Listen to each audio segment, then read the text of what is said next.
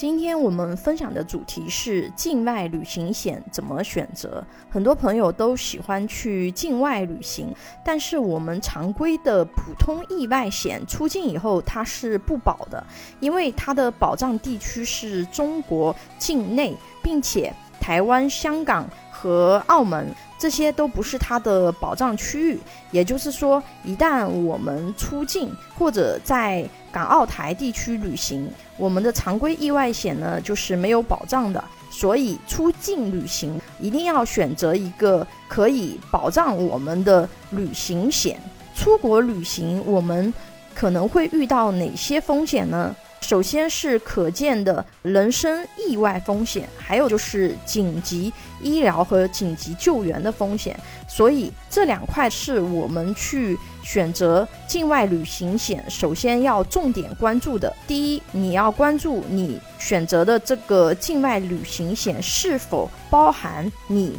要去旅行的目的地，这里面一般有包含个人意外身故和伤残、公共交通工具意外、自驾意外以及突发急性病身故等。如果万一发生这些意外，一般都可以赔付一笔保险金，对应的保额要看具体的产品。还有就是在境外旅行时，因遭受意外事故的伤害或者突发急性病，需要在当地进行门诊或者住院治疗的这个功能，你的境外旅行险呢要包含对应的保障，因为。在国外就医啊，很多它的医疗费用它是很昂贵的，它的费用可能是我们国内的几倍，甚至是几十倍。因为在国内，我们大部分人都是有常规的医保的，在国外的话呢，等于你全部要自费，而且因为有的它医疗费用本来定价就比我们国内贵很多，所以如果你在出国旅游的时候你没有对应的保障的话，如果你在国外发生突发的意外事故，造成的伤害需要就医，或者是突发急性病，你需要去就医，没有对应的保障，那么。你可能会面临着巨额的医疗费用的风险，特别是因为我们国家它是有外汇管制的，你可能身上不会有那么多的美元进行支付医疗费用，所以境外旅行险的这些保障尤为重要，因为它不只可以帮我们解决医疗费用的问题，而且因为我们在境外人生地不熟的，很多好的。境外旅行险它是有紧急医疗和紧急救援的功能的，并且有医疗垫付的功能。所以说，选择一份好的境外旅行险，对于出境旅游来说是非常重要的。除了刚刚前面说的人身意外以及突发疾病以及紧急救援这几项大的。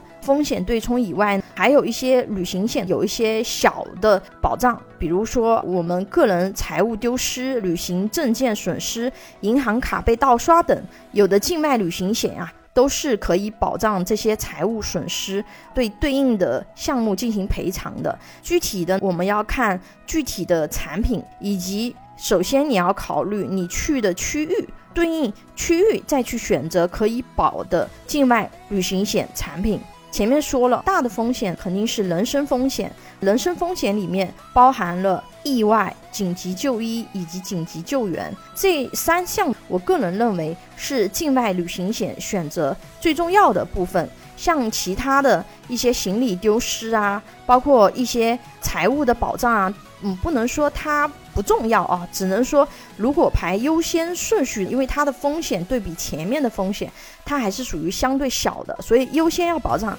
前面比较大的风险的前提下，再去选择如果有一些小的这种风险也能涵盖的，那么是更好的。而且你去选择境外旅行险的时候，前面有说过，就是你的区域一定要重点去看，因为不同的区域它的费用可能是不一样的，尤其在保险这个领域啊。比如说，美国、加拿大这两个国家，他们都是属于医疗费用非常高昂的国家，它的费率可能和欧洲啊和亚洲是不一样的。如果说我们要途经多个地区进行旅行的情况下呢，就要看啊你这个境外旅行险能不能够把它全部都涵盖在里面。如果经常出境的朋友啊，除了去选择境外旅行险以外，还有一些意外险，它的保障地区是全球。当然，保障地区是全球的意外险，它的费用会比只保障国内的这样的产品